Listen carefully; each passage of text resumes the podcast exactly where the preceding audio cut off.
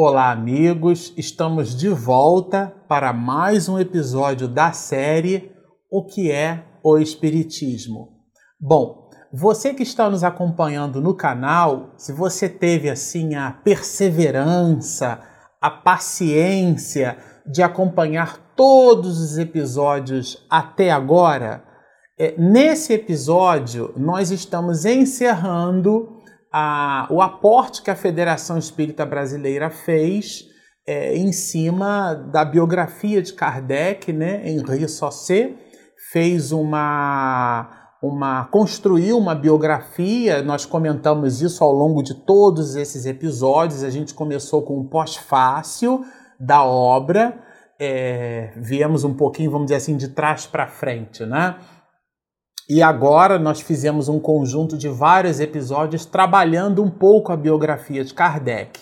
Esse companheiro que se mostra, né, se mostrou para nós como um biógrafo, ele cita no início que ele buscou fazer o apanhado através de depoimentos vivos. O que, que é isso? Ele buscava pessoas que tivessem, que tiveram àquela época a oportunidade da convivência com Kardec. Fizemos até uma singela comparação, porque frequentávamos o Instituto de Cultura Espírita do Brasil. Durante alguns anos, a gente teve a oportunidade de, de conviver com o nosso querido professor Jorge Andréia. E era uma delícia de ser humano, sabe? Dá vontade de abraçar e levar para casa. Ele era uma alma nobre, né? um, um médico, um cientista espírita do futuro, na, na expressão muito assertiva do nosso querido professor César Reis, que também é uma outra alma a que consideramos muito a nossa reverência ao professor César Reis. E ali, com aqueles dois gigantes, né, nós, é, é, nós participávamos e, e, participamos até hoje de vários eventos do Instituto, mas a convivência com Jorge Andréia, as coisas que ele dizia, a maneira singela, aquele gigante agradecendo as pessoas, Teve uma vez que nós fizemos um trabalho sobre mediunidade lá no instituto e depois no final ele estabeleceu assim palavras de incentivo, chegou a dizer até que aprendeu qualquer uma outra coisa e aquilo deixava a gente assim muito constrangido. Nós queremos agradecer profundamente ao companheiro esta aula edificante que nos deu muitas lembranças, algumas coisas eu até aprendi, colocando nos devidos lugares, e quero avisar ao companheiro que ele está demarcado definitivamente no Instituto de Cultura Espírita do Brasil, não só pelo que ele faz aqui por nós, mas muito mais além, porque você vai nos dar lições perfeitas Mas é o movimento dessas almas nobres, né? Então a gente fica imaginando as pessoas que conviveram com o codificador. Porque às vezes a gente olha aquela foto de busto, parece um homem sério, carrancudo, mas na verdade é, Kardec era um homem jovial, um homem alegre, simpático. E, e as fotos do codificador, que eram fotos feitas muito à maneira do século XIX, acabam nos dias de hoje não traduzindo muito isso. Ele era um homem é, é, é, muito jovial, muito cordado, muito feliz, muito alegre. É, é, e isso não se traduz muito nessas imagens. Mas esse biógrafo ele começou a buscar no depoimento informações sobre o perfil de Kardec, né, sobre o perfil desse codificador, mas ele resolveu mesmo foi mergulhar na revista espírita. É, aliás, super recomendamos a revista espírita. Costumamos dizer que o alicerce do espiritismo é, ele se dá através das cinco obras básicas que a gente chama de Pentateuco. Né? O Pentateuco kardeciano são as cinco obras de Kardec. Mas, igualmente, se nós, estudiosos do Espiritismo, aqueles de nós que nos colocamos como estudiosos do Espiritismo, é, gostaríamos assim de aprofundar as questões espíritas, ao pensamento do codificador, é muito importante que estudemos o que? A revista espírita. Porque é na revista espírita que a gente observa o pensamento de Kardec, como ele se movimentava, como é que ele fazia a interpretação dos textos, do pensamento, da voz dos espíritos, determinadas questões que os espíritos respondiam às perguntas formuladas por Kardec porque ele recebeu dessas reuniões, né, ele recebeu um convite do senhor Fortier aos 53 anos de idade, com mais de 30 anos de magistério. Ele recebe um convite para participar dessas reuniões, chamadas reuniões das mesas girantes, e recebe ali um conjunto de cadernos, né? Mas ele modifica completamente aquelas questões, tira a frivolidade das perguntas e respostas e algumas outras as reformula é, e nesse propósito, ele dá um mapa completamente diferenciado para o Espiritismo. Ele, inclusive, Kardec coloca, e o biógrafo faz questão de citar, que Kardec percebeu que ali estava a chave para todos os problemas da humanidade, assim colocado o próprio codificador. E a gente vai observar essas questões aonde? Lendo a revista Espírita. Porque a revista Espírita, repito, é o pensamento do codificador, né? É a forma como o codificador enxergava, via, debatia, porque ele escrevia as pessoas que falavam contra determinadas ideias ou contra a determinada a própria pessoa do codificador. No episódio anterior nós citamos que algumas pessoas chegavam a, a estabelecer calúnia e maledicência, dizendo que Kardec se serviu dos recursos da revista Espírita para fazer viagens, né? E ele cita que de verdade, de verdade, o, o dinheiro que circulava era um dinheiro necessário e único somente para a, a, posição das tiragens, era um capital de giro, não tinha ali um, um, um, uma reserva financeira. Se não existia reserva financeira, ele não tinha como se servir de algo que não existia. Muito pelo contrário, ele tirava dinheiro, vamos dizer assim, do próprio bolso para cobrir as despesas da própria sociedade. E a revista Espírita era uma essa revista eh, foi fundada por ele mesmo sem nenhum sócio. Ele até chegou a buscar uma ou outra pessoa para empreitada, e ele, o próprio Kardec, cita depois que ele, não tendo nenhum sócio e se vendo ali com muitas dificuldades financeiras, constrói a revista e depois percebeu que o fato de não ter um sócio dava a ele muita autonomia, porque se tivesse alguém ao seu lado, o apelo financeiro poderia fazer com que ele, Kardec, se submetesse à opinião dessa segunda pessoa, desse sócio, e ele então ficou livre para estabelecer a dinâmica de publicação de suas obras. Isso significa dizer que o dinheiro, as mais das vezes, vinha dele mesmo. Quer dizer, é, é, todas essas questões a gente observa bastante, a gente depreende, né? As, são questões praticamente do século XXI colocadas no, no, no século XIX. São os mesmos paradigmas, né? Como é que somos nós dentro do mundo? Como é que a gente lida com a calúnia, com a maledicência? Como é que nós, é, espiritistas, e nós nos recordamos de um pensamento de Joana de Ângeles, aonde o próprio Divaldo faz questão de citar, né? Onde no ensinamento de Joana para o Divaldo, mas de verdade é muito mais o um ensinamento para nós todos, né? Onde diz assim: Meu filho, se as tuas atitudes não te defendem, não são as suas palavras que o farão. Porque todo tempo é, despendido, gasto na sua própria defesa é tempo mal baratado, quer dizer, um tempo utilizado de forma ruim. Né? Nós estamos a serviço do Cristo.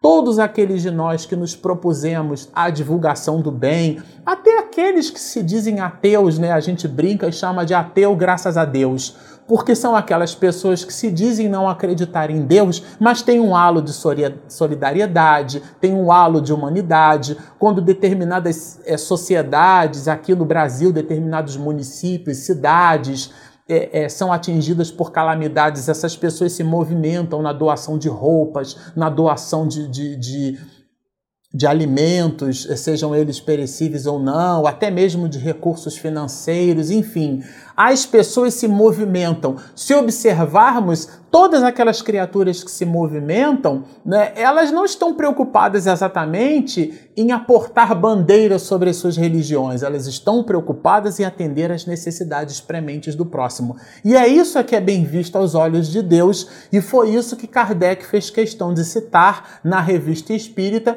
por isso repitamos Ler a revista espírita é depreender o pensamento de Kardec na sua maior pureza. Então, é, irradia quem acreditasse que, em virtude de seus trabalhos, Allan Kardec devia ser um personagem sempre fria e austera, como mencionamos. Não era, no entanto, assim. Era grave filósofo, depois de haver discutido os pontos mais difíceis da psicologia e da metafísica transcendental. Mostrava-se expansivo, esforçando-se por distrair os convidados que ele frequentemente recebia, né? É, conservando-se sempre digno e sóbrio em suas expressões. Sabia adulá-las com o nosso velho salgaulês em, em rasgos de causticante e afetuosa bonomia. Olha que delícia, quer dizer, era recebia bem as pessoas, não fazia questão de aportar o ego, de dizer que sabia mais do que todo mundo. Sabe aquelas pessoas que estabelecem diálogo sempre com uma certa alegria, fazem proposições de maneira jovial, não, não criam conflitos na, na posição de ideias. Esse era o codificador. Gostava de rir. Olha que delícia! Com esse belo sorriso franco, largo e comunicativo. E possuía um talento todo particular em fazer os outros partilharem do seu bom humor. Isso daqui é assim, contrasta com a, repitamos, com aquela imagem que a gente vê do codificador, né? De busto, assim, aquela coisa séria, era uma fotografia do século XIX. Mas a alma, a criatura, Hippolyte Leon Denis Arrivat, era um professor, recebeu as primeiras mensagens para as reuniões das mesas girantes, a gente sempre gosta de dizer isso, né? Depois de 30 anos de magistério. Esse homem é alguém que aos 18 anos de idade escreve um livro né, de aritmética, que já seria um grande feito, mas é um livro didático, porque é um livro para ensinar as mães como ensinar aritmética para os seus filhos. Quer dizer, um homem cheio de didática. Aos 25 anos de idade, escrevia ele cartas ao parlamento francês para incitar modificações nas políticas públicas. Quer dizer, esse é o codificador do Espiritismo. Ele possuía tão grande conhecimento de fisiologia e de anatomia humana que chegava a ser confundido como médico, né? porque era alguém que tinha muita cultura, muita erudição. Mas a, essa cultura e essa erudição não o distanciava das pessoas. Isso é que dá riqueza nessas questões, porque alguns, muitos de nós poderíamos pensar que o conhecimento às vezes dá uma certa, um certo distanciamento das pessoas, né? Alguns não têm muito o que dizer, assim, ah, tá chovendo hoje, né? Ah, tá fazendo sol. E, e, alguns ficam enfadados porque o diálogo é raso. Geralmente as pessoas é, é, que não se preocupam muito com as próprias questões, pessoas falam muito de pessoas dizer, aqueles de nós que nos reservamos ao direito de nos preocuparmos com as nossas próprias questões transcendentais, nós, no mergulho íntimo, nós deixamos ao outro o cuidado do outro lidar com o, com o outro, né? Ao, aos mortos, o cuidado de lidar com os mortos. E a tese é de Jesus. Então, é, é, parece que o conhecimento poderia nos afastar das criaturas, mas aqui Kardec né, nos dá uma lição de sabedoria, porque o conhecimento que ele possuía, e depois de ter codificado todo o Pentateuco, de ter escrito muitos e muitos anos daquilo que conhecemos como a revista espírita, dá a ele essa singeleza, né? E nós gostaríamos de deixar registrado. É, que depois de sua desencarnação, que citamos no episódio anterior, a 31 de março, né? É, aliás, a, a Meli Boudet é, tinha 74 anos de idade quando da desencarnação de Kardec, que todos vocês sabem que a Meli Boudet era 9 anos mais velha, né, mais experiente. Mas por uma coisa ou por outra, três dias depois da desencarnação de Kardec, um grande jornal francês publica uma mensagem singela sobre esse codificador. Né? Um, era um jornal é, de muita expressão em Paris. Né?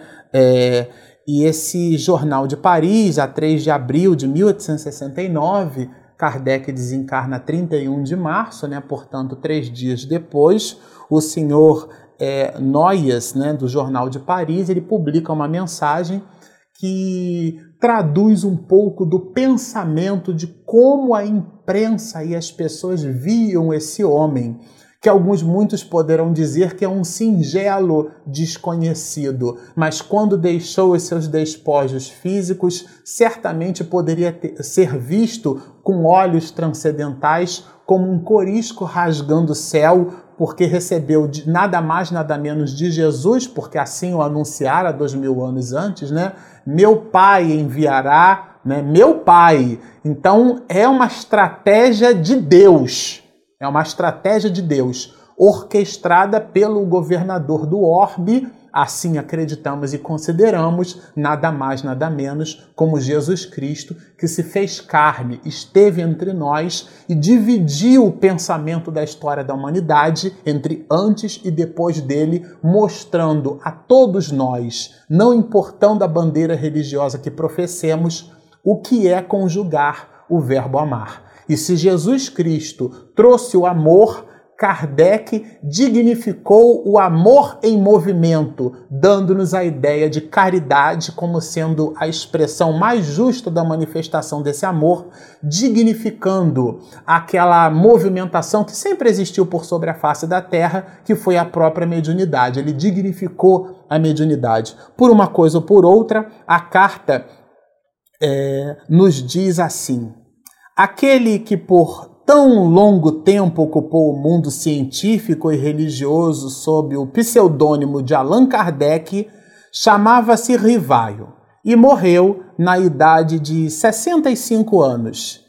Vimo-lo deitado num simples colchão, no meio da sala das sessões que há tantos anos ele presidia.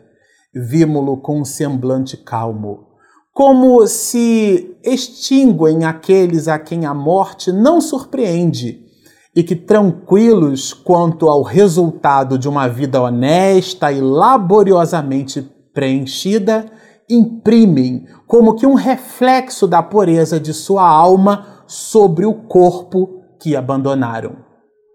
Resignados pela fé em uma vida melhor e pela convicção da imortalidade da alma, Inúmeros discípulos vinham, tinham vindo lançar um derradeiro olhar àqueles lábios descorados que, ainda na véspera, lhes falava a linguagem da terra.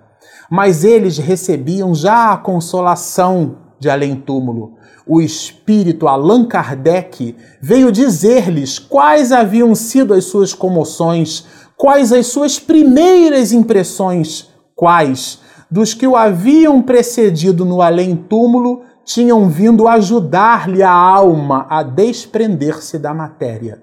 Se o estilo é o homem, aqueles que conheceram Allan Kardec em vida não podem deixar de ficar emocionados pela autenticidade dessa comunicação espírita.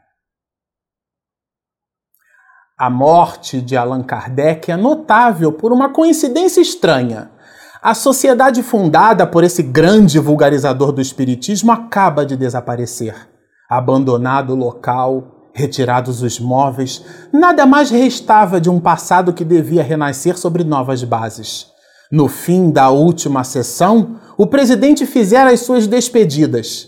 Preenchida a sua missão, retirava-se da luta cotidiana para se consagrar inteiramente ao estudo da filosofia espiritualista. Outros mais jovens, intrépidos, deviam continuar a obra e, fortes por sua virilidade, impor a verdade por sua convicção. Para que referir os detalhes da morte? Que importa o modo por que partiu o instrumento? E por que consagrar uma linha a esse fragmento de ó que de hora em diante mergulhados no turbilhão imenso das moléculas. Allan Kardec morreu na sua hora própria. Com ele terminou o prólogo de uma religião vivaz, que, irradiando todos os dias, cedo terá iluminado toda a humanidade. Ninguém melhor que ele podia conduzir a bom termo essa obra de propaganda, a qual era necessário sacrificar as longas vigílias que alimentam o espírito, a paciência que educa com o correr do tempo, a abnegação que afronta a estultícia do presente, para não ver senão a irradiação do futuro. Allan Kardec terá, com suas obras, fundado o dogma precedido pelas mais antigas sociedades. Seu nome, apreciado como de um homem de bem, a, está há muito tempo vulgarizado pelos que creem e pelos que receiam. É difícil praticar o bem sem chocar os interesses estabelecidos. O Espiritismo destrói muitos abusos reanima muitas consciências doloridas, dando-lhes a certeza da prova e a consolação do futuro. Os espíritas choram hoje e o amigo que os, o amigo que os deixa, porque o nosso entendimento, por assim dizer, material, não se pode submeter a essa ideia de transição. Pago, porém, o primeiro tributo a essa inferioridade do nosso organismo, o pensador ergue a cabeça e através desse mundo invisível que ele sente existir além do túmulo, estende a mão ao amigo, que já não existe, convencido de que o seu espírito nos protege sempre. O presidente da Sociedade Espírita de Paris está morto, mas o número de adeptos cresce todos os dias, e os corajosos, os quais, pelo respeito ao mestre, se deixavam figar ficar no segundo plano, não hesitarão em se evidenciarem por bem da grande causa. Esta morte, que o vulgo deixará passar indiferente, não deixa de ser, por isso, um grande fato para a humanidade. Não é mais o sepulcro de um homem, é a pedra tumular enchendo esse imenso vácuo que o materialismo cavara aos nossos pés e sobre o qual o Espiritismo esparge as flores da esperança. Com essa citação, nós terminamos esse, essa fase do estudo da obra, o que é o Espiritismo, trazendo para o nosso estudo um pouquinho da figura desse que carimba o Pentateuco com o pseudônimo de Allan Kardec, esse professor Hippolyte Léon Denis Rivaio, essa obra gigante que é a síntese de a 3 de abril de 1869, esse jornalista no Jornal de Paris nos dá a perceber a grandiosidade dessa alma. Continuem estudando conosco, inscrevam-se, se você ainda não se inscreveu, inscreva-se no nosso canal, postem os seus comentários, sigam-nos e muita paz.